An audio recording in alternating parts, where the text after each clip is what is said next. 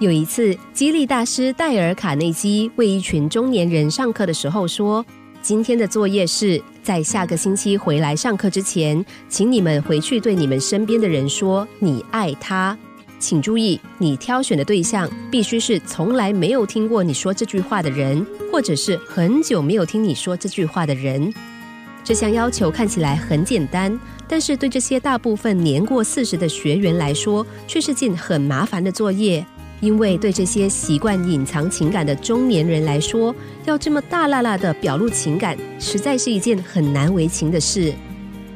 一个星期过去了，卡耐基微笑的走进了教室，问有没有人愿意主动分享他的作业心得呢？这个时候，有个男学员举起了手，神情激动的说：“上星期听你交代这项作业之后，我的心里面就充满了压力。”但当我开车回家，想了很久，终于让我找到了对象。自从五年前我和父亲争吵之后，我们就一直在冷战中，甚至父子俩还得刻意的避不见面。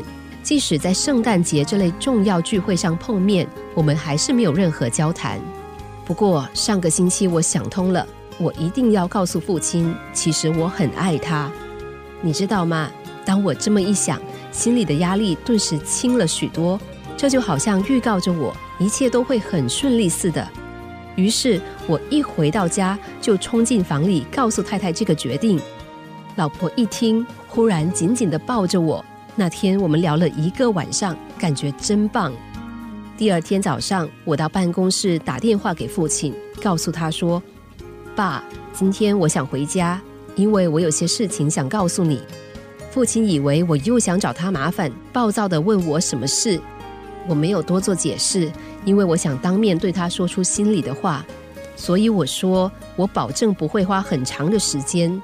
最后，父亲答应了。下班之后，我立刻赶回家里，没想到是父亲来帮我开门。一看见满头白发的他，我不想再等了，便马上说：“爸，我只是要来告诉你。”我爱你，你知道我看见什么吗？我父亲伸出双手上前拥抱着我说：“我也爱你啊，儿子，我也好想对你这么说，但是我却一直无法说出口。”这一刻对我来说真的非常珍贵。当时我真希望时间就这么停住，而母亲则满脸泪水的走了过来，我亲了她一下。再回头和父亲拥抱了好久，在拥抱后的第二天，患有心脏病的父亲忽然发病去世了。